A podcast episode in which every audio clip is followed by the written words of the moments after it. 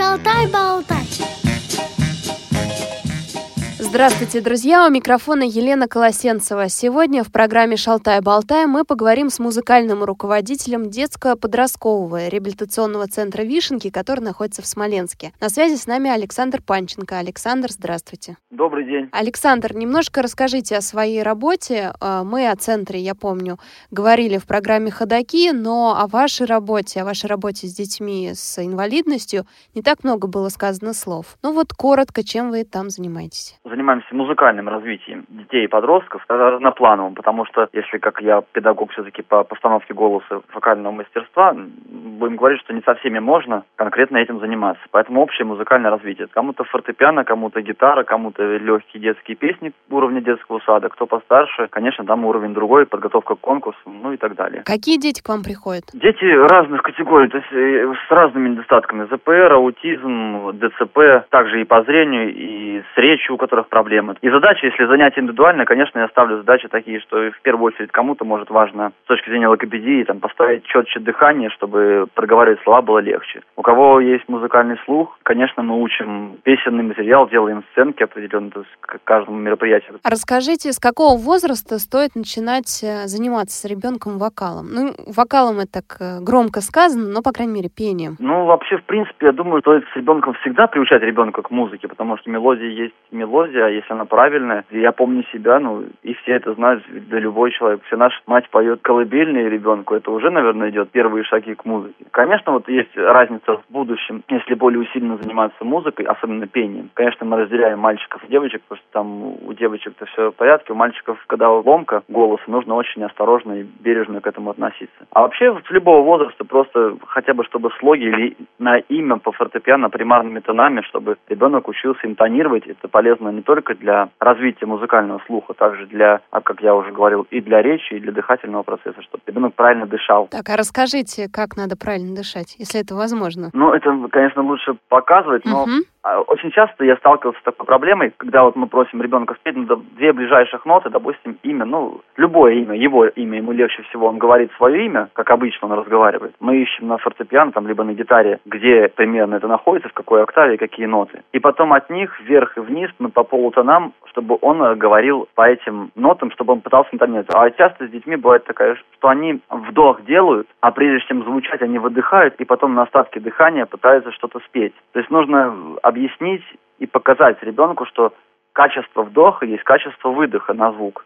Это есть различные упражнения. То есть как, например, я часто использую некоторые элементы дыхательной гимнастики у Стрельниковой, например. Угу. Это короткие вдохи? Это нет, это, например, мы на вдох обнимаем себя, а на выдох расслабляемся. То есть, угу. чтобы не в груди оставалось, а чтобы диафрагмально получалось, чтобы дыхание опускалось вниз, чтобы мы могли его удерживать. Там и наклоны есть, по-моему. Да, и наклоны, и показать ребенку, что, да и взрослым, я вот со взрослыми занимаюсь тоже частным образом, очень часто люди не понимают, как правильно, потому что мы наклоняемся, и получается, что мы дышим в спину, потому что мы кладем руки на поясницу, спина раздувается. И вот вдох лучше брать вот таким. Ну, ребенку это сложно, поэтому с ребенком там, например, упражнение на 3-4 ноты подряд вверх-вниз, на как вот ребенок машинку катает, допустим, да, вот такого плана. И вот мы такого плана, чтобы через эту вибрацию губную дыхание не выходило сразу все, чтобы он мог потом постепенно привыкнуть к тому, что дыхание прерывисто, что мы можем его задерживать и растягивать. Упражнения по гимнастике Стрельниковой где можно найти, подскажите? Сейчас очень э, удобно, что все упражнения по вокальным техникам, по вообще музыкальные, очень много людей выкладывают в интернете, в YouTube особенно, открытых уроков. Просто нужно из них выбирать то, что действительно нужно, потому что есть люди, которые умудряются заниматься вокалом по скайпу и берут за это немалые деньги, а когда смотришь эти видеоуроки, фрагменты, получается, что они несут довольно-таки мощную чушь, и нужно просто выбирать то, что действительно может понадобится. По-моему, гимнастика Стрельниковой когда-то помогла Алле Борисовне Пугачевой, ну, по крайней мере, по слухам. Александр, э, давайте вернемся к такому возрасту ребенка. Ну, допустим, он недавно совсем родился, ему несколько месяцев. Какие колыбельные вы посоветуете исполнять маме, да, где их искать? Может быть, какие-то прям назовете сейчас в эфире? И какую музыку ставить? Ох, вот это сложный вопрос, потому что у меня таких совсем маленьких я не занимаюсь. Но вообще, в целом, все равно, вот я как-то, видимо, не знаю, приверженец старых песен, как из мультиков, из старых советских мультиков, то, что мелодично, красиво и, и доброе. Я как-то читал книгу, в которой говорилось, какой инструмент на какие органы человека влияет в плане там лечения. Помню, что арфа на сердце благоприятно влияет, а остальные не помню, честно говоря, инструменты. То есть, в принципе, можно классическую музыку, спокойную, лирическую, медленно включать так расслабляющую. А если у вас какие-то примеры, когда ребенок начал петь э, под э, музыку или колыбельную мамину? Я наблюдал, когда ребенок вот даже недавно, когда вот мама напевает, а ребенок просто пытается что-то... Повторить, да? Которому три месяца, даже три месяца еще сейчас нет, да, десятого, было два месяца, десятого числа. Вот. Ребенок все равно пытается звуком тянуться в любом случае. То есть мама поет, и он конечно, это не связано совершенно ничего, но попытки все равно есть. И улыбка на лице есть. А как стимулировать вот это желание петь? Я думаю, что уже, чтобы ребенок хотел, надо, чтобы он был постарше, потому что в любом случае маленький совсем ребенок, он будет повторять то, что делает. Если, конечно, это мелодично правильно ложится на ухо, и у ребенка есть слух, ну, как правило, он есть. Вот, а в будущем, я, честно говоря, даже помню по себе, у меня отец играл мне и брату на баяне и пел с нами различные детские песни, подбирал. Нам было очень весело, мы всегда их пели. Может быть, это и послужило в будущем, что я пошел сам учиться более профессионально музыке. Вы говорите, что сначала, в там, первый год, это рано, да, говорить о таком пении, действительно? А, ну, конечно, да. А какой рано. возраст тогда? Ребенка должен быть, когда мы говорим уже действительно, что он поет? Ну, когда ребенок начинает более-менее осознанно разговаривать, ну, я думаю, что где-то э, лет после, наверное, трех все-таки, трех-четырех. У вас были какие-то примеры, когда пение способствовало развитию речи? Вот в том же центре реабилитации. У меня был в центре, да, реабилитации мама у нас как бы различные отделения. Есть отделение мать и дитя, когда там бывают даже взрослые, но которые не могут либо входить, ну, в силу своих заболеваний различных. И пришла ко мне мама одного мальчика, он на коляске после травмы, аварии, по-моему, не помню, честно говоря, что она попросила заниматься пением. И, ну, понятно, что там ни тонирование, ничего, ни попадание в ноты, и очень сильное заикание. Ну, мама была очень довольна, по-моему, даже написала в центре у нас отзыв о моих занятиях, мы за три недели ему изменили в лучшую сторону речь. То есть он стал более связно на дыхание разговаривать. И это стало более понятно, что он разговаривает. А заикание прошло? Но оно не то чтобы прошло, просто он за счет вот этих вот правильных вдохов, выдохов и протягивания мелодии слов – той или иной песни, которую мы пытались учить. Он стал более уверен сам в себе, что он может, и заикание, оно не то чтобы прошло, оно не стало настолько явным, что было непонятно, о чем ребенок говорит. Мысль и речь, да, вот, и вот эта четкость выражения мысли речью, она стала лучше. Ну а еще расскажите о примерах, э, когда ребенок э, менялся не только, да, и менялся его речь, но и он сам менялся после занятий? А когда уже постарше ребенок, когда он понимает, что он поет, и он чувствует сам результаты, что особенно если даже по нашему центру, да, если взяли ребенка, который никогда не пел, у которого там какие-то проблемы, и он даже зажат в себе. И вот его взяли раз на занятие, с ним выучили песню. И потом его, вот у меня есть такой сейчас с аутизмом мальчик, говорят, что он вообще раньше не разговаривал. Сейчас он стал говорить, вот там психолог, естественно, вся работа. И вот он ко мне попал, мы с ним учили песню. Он тоже заикался, очень, наверное, месяц не мог выучить слова. Вот, потом, и в итоге я все-таки поставил его на сцену, ну, на нашу сцену внутреннюю, чтобы он спел. И он после этого, когда ему похлопали, когда он понял, что на него смотрят, а я вращаю внимание, так еще и хлопают и говорят, что он молодец, он стал сам приходить ко мне и просить, чтобы я с ним позанимался. Вновь и в мороз шутку серьез. С вами всегда Радио ВОЗ. Друзья, вы слушаете программу «Шалтая-болтаю». У микрофона Елена Колосенцева. На связи с нами Александр Панченко, педагог э, детского подросткового центра «Вишенки» в Смоленске. Александр нам рассказывает о занятиях вокалом. Александр, ну хорошо, я отвела ребенка к вам или могу отвести к вам, но если у меня нет такой возможности, если я далеко от э, подобных центров, как «Вишенки», какие занятия могут проводить сами родители? Интернет, то есть посмотреть некоторые группы занятий, либо найти педагогов и просто поразговаривать хотя бы как вот э, на фортепиано там, либо сейчас же очень много всего, сейчас на планшеты, например, также клавиатура, фортепиано качается, да, То есть можно звуки такие же, но с планшета, если нет возможности приобрести инструмент. Тем более он не всегда нужен. Вот. И посмотреть самые-самые простые упражнения, которые можно наигрывать, чтобы ребенок четко и правильно интонировал те или иные нотки. Опять же, разучивание детских песен в том же самом интернете. Вот выбрали песню, ну, опять же, так, сходу, допустим, про Чебурашку. Послушали ее с телефона, попели с ребенком, потом нашли минус, чтобы ребенок сам ее спел. А если на уши родителей наступил медведь? Если они сами плохо поют, что же делать тогда? Э, ну, тогда им сложно будет понять, правильно ли их ребенок поет, да. и вообще нравится ли ему музыка.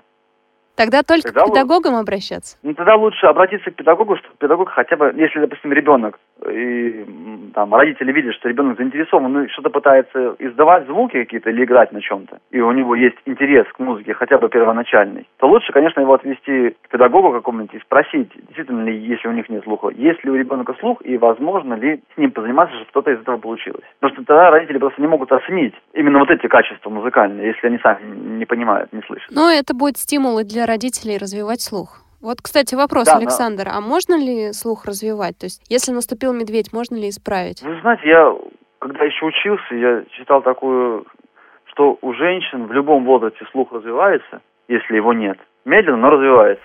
А у мужчин нет. Не знаю, правда, неправда, почему такая несправедливость. Да, какая-то гендерная несправедливость.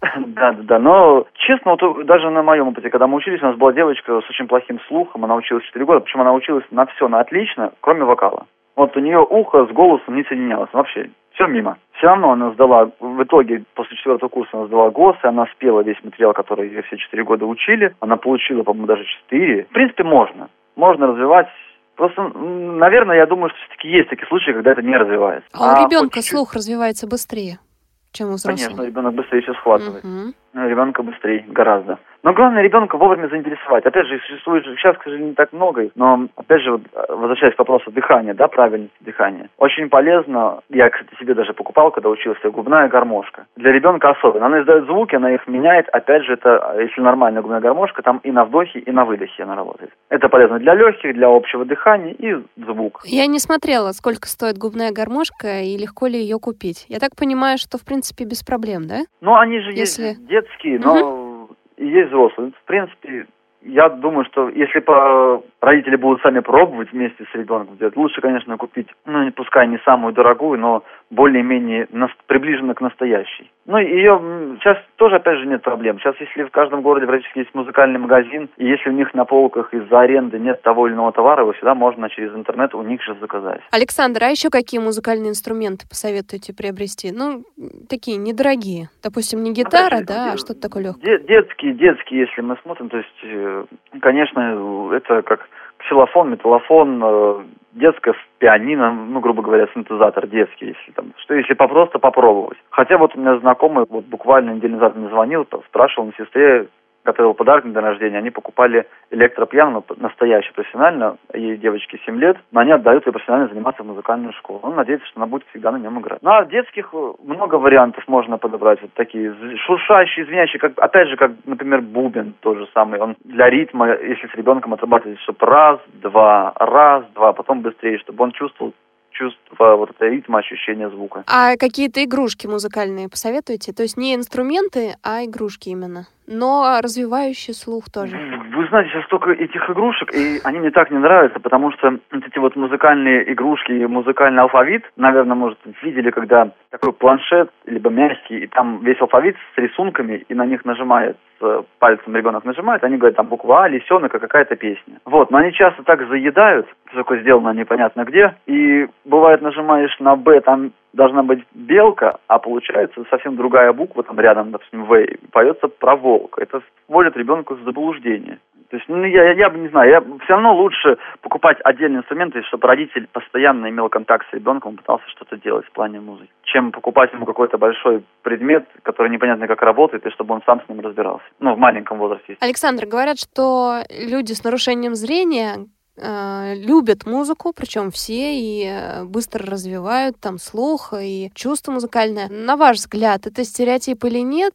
И стоит ли да, заставлять ребенка заниматься музыкой, если ему это не нравится? Ну, я думаю, что все-таки не стереотип, потому что когда у нас чего-то лишают, что-то больше, наверное, все-таки так оно есть, приобретает. Потому что очень часто с плохим зрением люди хорошо слышат либо хорошие музыканты, либо хорошие певцы. Так же самое, если, например, люди не слышат и еще и не разговаривают, они очень неплохо двигаются и танцуют. Да, то есть у них чувство ритма, сам ритм у них остается. Вот. Нужно заниматься. Э, опять же, я не всегда говорю, что кто-то там именно запоет профессионально. Но ведь э, даже элементарно при устройстве на работу в будущем грамотная и поставленная речь благодаря дыханию и пению всегда легче, чем когда человек начинает говорить и теряется в мыслях и не ориентируется даже в том, что он говорит и в речи. И это все равно полезно. Это как общеразвивающее заниматься нужно в любом случае. Особенно с плохим зрением, потому что, ну... Чем больше когда... будет у нас преимуществ перед другими, да? Не тем то, что преимуществ. Во-первых, когда у ребенка, он же не понимает, что у него чего-то не хватает и почему так происходит. Да, но тогда вся больше энергии уходит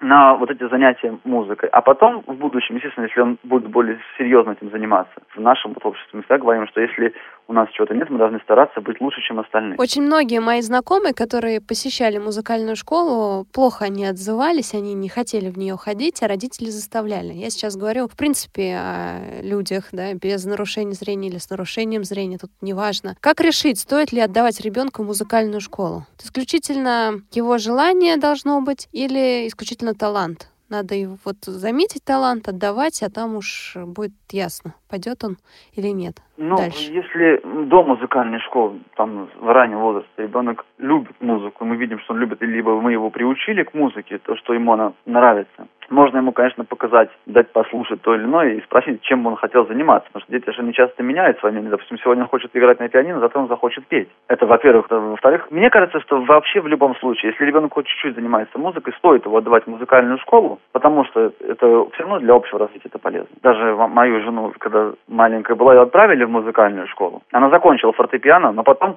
она не хотела ходить, ну, как мне рассказывали родители. Потом в итоге она 7 лет училась на фортепиано, два года сама еще записалась на скрипку, но поступила все равно в исторический. А в жизни ей это помогло? Конечно, потому что мы можем с ней говорить как и о музыке, так же и на исторические темы, то есть события обсуждать. Также она до сих пор, если я дома репетирую, у меня есть синтезатор, мы все равно иногда мы хотели даже как-то группу какую-то сделать. То есть мы все равно, она знает музыку, она понимает, она любит, она чувствует ее, и в то же время она может сесть, сыграть на фортепиано, и в то же время она работает в архиве как по образованию историка. Это помогло как для общего развития, да, для общего вообще состояния. И расширяет кругозор в любом случае. Александр, ну что ж, наша беседа подходит к концу. В программе «Шалтай-болтай» мы просим наших интервьюируемых подвести итоги и сказать самое главное по теме разговора. Обращаясь, конечно, к родителям незрячих и слабовидящих детей в основном. Нужно заниматься не только вокалом, а в целом развивать уши, потому что уши, слух, э, пение, потому что работа мозга будет лучше, ориентация в мире, понимание окружающих все равно лучше, и дыхательный процесс, который все-таки организм оздоравливает тоже хорошо. Будете ли там дети потом петь, либо вообще музыкантами, это другой вопрос, но для общего развития это очень полезно. Ну что ж, друзья, ставьте дыхание, наслаждайтесь пением. С вами была Елена Колосенцева, на связи с нами Александр Панченко, музыкальный руководитель в детско-подростковом центре Вишенки в городе Смоленске. Александр, до свидания. До свидания. Если у вас возникли вопросы к специалистам, которых мы пригласили в гости, а также если вы хотите предложить тему или принять участие в записи, пишите нам по адресу радиособака радиовоз.ру с пометкой «Шалтай-болтай».